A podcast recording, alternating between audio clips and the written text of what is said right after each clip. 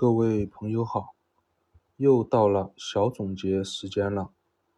本节先将这一段的九个卦综合简单过一下，看能否让大家有个全面直观的体会。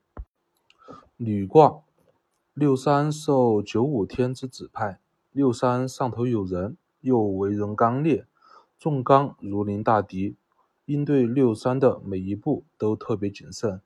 如稍不谨慎，则有可能被六三背后的九五所伤。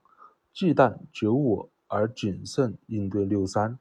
如履虎尾，在心中用亨观清楚每一步再行动。系辞说履卦为德之基，基是地基的意思。说文解释为强的开始。谨慎恐惧而履，则为行德之基。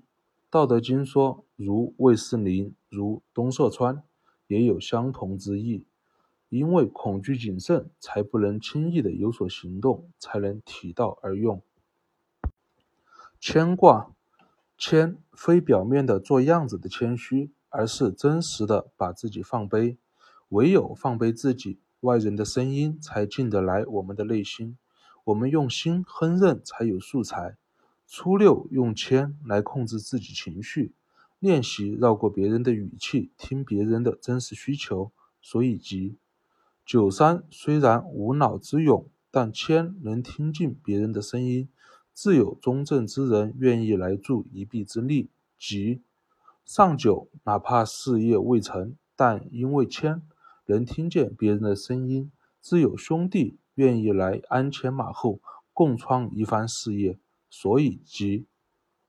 系辞说：牵卦为德之柄，柄就是把手。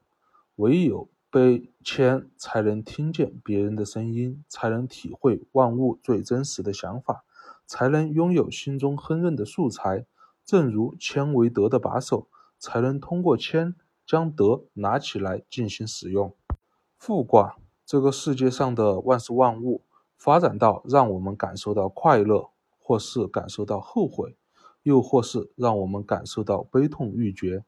当我们感受到这些的时候，这些事已经不受控制的发展壮大了好久一段时间，才被我们察觉到。其实，任何事物的发展壮大，最初都起源于最初那个微弱的、毫不起眼的念头。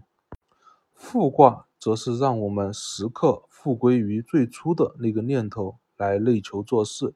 则可以避免被各种私欲带偏，让我们始终走在大道上。六二始终靠着道，随时来复，即六三没有时时复归本心，一不小心就被私欲带走偏。当走不下去，陷入死胡同，有危了，才想起来复归本心，故先危而后无救。六五踏实守着念头生发之处，走中道而行。一辈子无后悔之事。上六在事情开始后，从来没有复归过最初的念头，不断的被私欲牵引，外部所谓的客观环境带着不断的调整方向，最终迷失了自我而有凶。系辞说富德之本，就如有了树根，树木才能在树根的基础上茁壮成长，树根就是树木的本，而最初的念头就是一件事情的本。随时围绕着本来做事，则方向不偏，事情才能循着天道稳步向前推进。知本则能知万物的终始。恒卦，日月为什么能照耀着世间万物？因为天恒在，故日月恒明。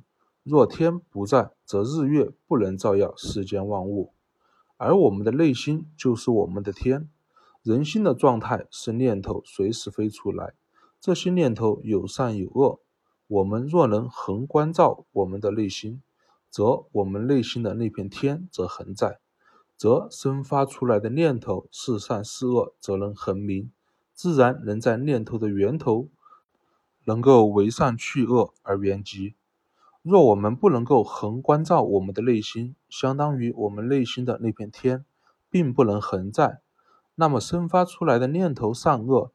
皆不能自知，而通过我们的身体落实出来，慢慢的小恶积累到大恶，以至于灭顶之灾。九二刚开始不能关照内心，则不知不觉间做了很多悔恨之事；后恒关照内心，在源头将恶念去掉，行善念，久则毁亡。九三不能关照内心，自然不能明念头生发，被私欲牵引，不知不觉间向着贪嗔好恶而行，做了很多悔恨之事。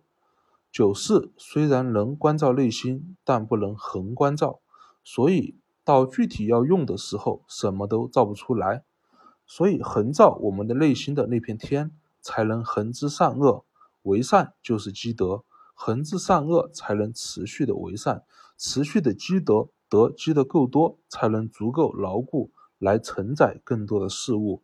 是故系辞说：“恒得之故也。”损卦，一方想做什么事情，在没了解另一方现在的综合情况下，就要求另外一方来配合自己。若因此调整而配合，则为损了。遇事用刚，采用最直接、不考虑他人的方式来满足自己的要求，基本上是人性的常态。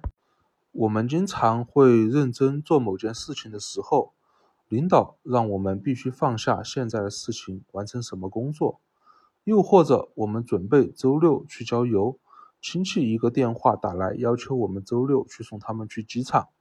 又或者，直接领导为了满足他的荣誉，将我们的成功占为己有，这类事情太多，每时每刻都在发生着。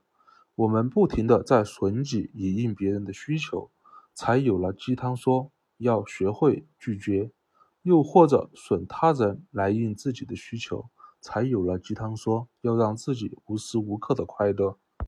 为什么西辞说损卦是德之修呢？如初九，六四领导让我必须损我来完成他交代的事情，因为位置在这里，必须速度损而应六四，但是不能盲目损啊，也要根据事情的实际情况合理安排，以事情完成为目的，酌情而损。又如六三要求九二损自己来满足自己的要求，但是九二修德修得有一定水平了。六三有要求了，九二综合看了后，这个事不能损，而且还有更好的处理方式。于是九二深知事情都是由最初的念头而起，九二顺着六三的要求，关到了六三的真实所想那个最初的需求，于是顺着六三的最初的需求，重新给六三做了个新的方案，自己既不用损，又能益六三。从初九的酌情而损到九二的不损而益，就是修德成果的体现。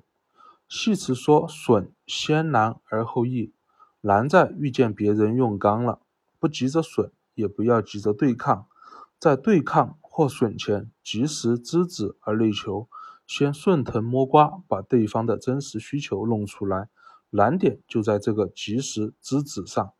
若习惯养成后，则能自动内求而行得，自然能做到不损而益。所以损卦是先难而后易。易卦，得积累起来了，无需问别人，则能通过获得的一切点滴信息，在心中用亨刃而综合内观，知道别人现在正在做的事情，以及遇见的困难，以及内心的真实需求。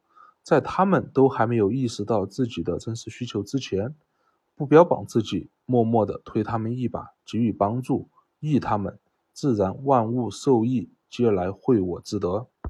如九五在老大之位，无为而治，系统内的运作在九五内心哼得清清楚楚、明明白白。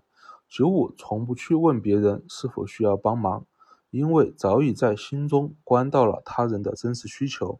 然后默默地推他们一把，系统良好运转，自然上下齐心，事业大成。系辞说：“义德之欲，欲是富裕之欲，德欲才能益下，正是此意。”困卦九四权倾朝野，九五老大已经到了退无可退、穷途末路之际。若九五于此困之时而话多抱怨九四，解决不了问题，还会凶上加凶，加速自己的灭亡，是故系辞说：“困以寡怨。”此时九五在走投无路之际，静下心来，好好的分析下形势，发现只要把九四的党羽六三铲除掉，则能破现在的困局。是故系辞说：“困，穷而通。”系辞说：“困，得之变也。因困而能心明辨万物，正是此意。”井卦，井以出水给人喝而有功，人以内心产生智慧给人用，让事做成而有功。井长久不用，则井水浑浊；人心长久不用，则智慧不存，满是私欲。井水稍微清澈，但水浅就引人打水，则水平破而有凶；人心智慧稍微清澈，但智慧不够。引人来做事，则事不成而有凶。井水用久了，清澈、甘甜、冰凉，让人里外都爽；智慧用久了，不止事能办成，还能让人内心愉悦。系辞说：“井，德之地也。水从井来，德从心来，正是此意。”巽卦，一道命令下发，再对命令进行裁制以推行。若无德，则如九三，掌握不了上级指令核心，私自加码，百姓怨声载道；若如九二，像吕青杂乱的头发，然后包扎起来一样，将上级命令用德捋清楚，然后用德以制裁，自然能将命令推行得下去。是故系辞说：“训，德之治也。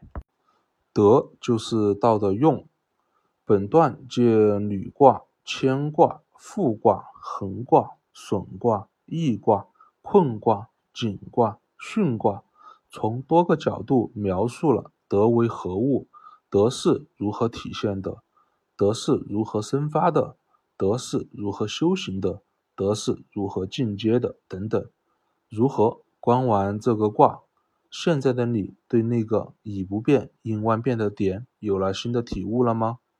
欢迎留言讨论。必将给予及时回复。